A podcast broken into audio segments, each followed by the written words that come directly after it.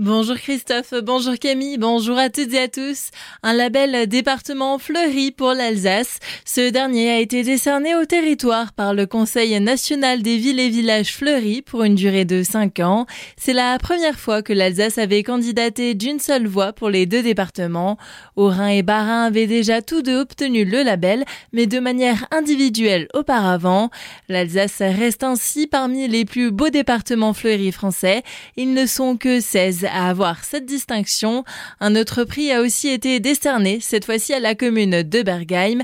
Il s'agit du prix national de la mise en valeur du patrimoine. Les lumières sont mises à jour. Le conseil communautaire Alsace-Rhin-Brisac a annoncé lundi, lors de sa réunion de rentrée, une rénovation de l'éclairage public.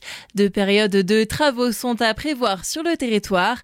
Une première cet hiver et la deuxième l'année prochaine. Un chantier qui se fait pour un montant de 160 000 euros.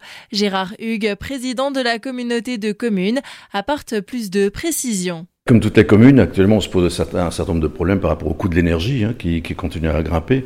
Donc, nous sommes gestionnaires des zones industrielles, des zones d'activité, puisque dans le cas de la compétence économique. Donc, nous gérons un certain nombre de zones d'activité où il y a de l'éclairage public. On a lancé effectivement un certain nombre de travaux pour réduire la consommation, passer en LED, hein, clairement. Ces éclairages publics pourraient effectivement les rendre plus économes en termes de, de coûts, mais également en termes de, de qualité d'éclairement.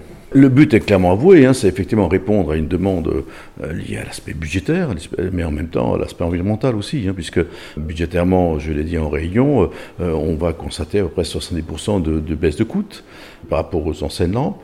Et le deuxième élément, c'est qu'on va aussi pouvoir baisser l'intensité, notamment la nuit, sans éteindre totalement l'éclairage public. Ça, c'est l'avantage du LED par rapport à les lampes à sodium qu'on a par ailleurs. Le but de la réduction d'intensité est de faire des économies d'énergie tout en préservant au maximum la faune et en assurant la sécurité des habitants. Des propos recueillis par Thibaut Kempf. Célestar fête sa 25e édition.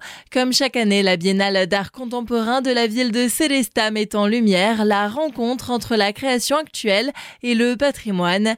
Dix artistes ont été invités à présenter leurs œuvres, spécialement réalisées pour la cité humaniste.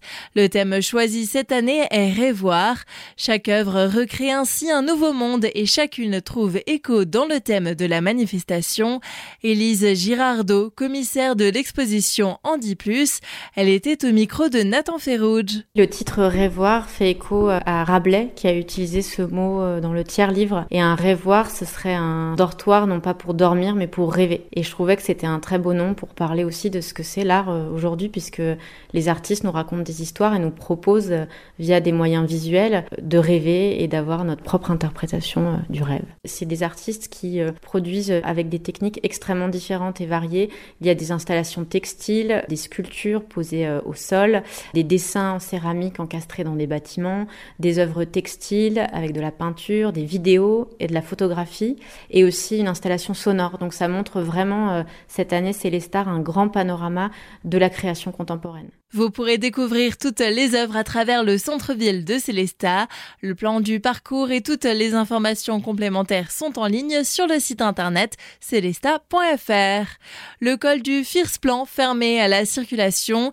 Dès aujourd'hui et jusqu'au 1er décembre, des travaux de réfection vont être menés par la collectivité européenne d'Alsace.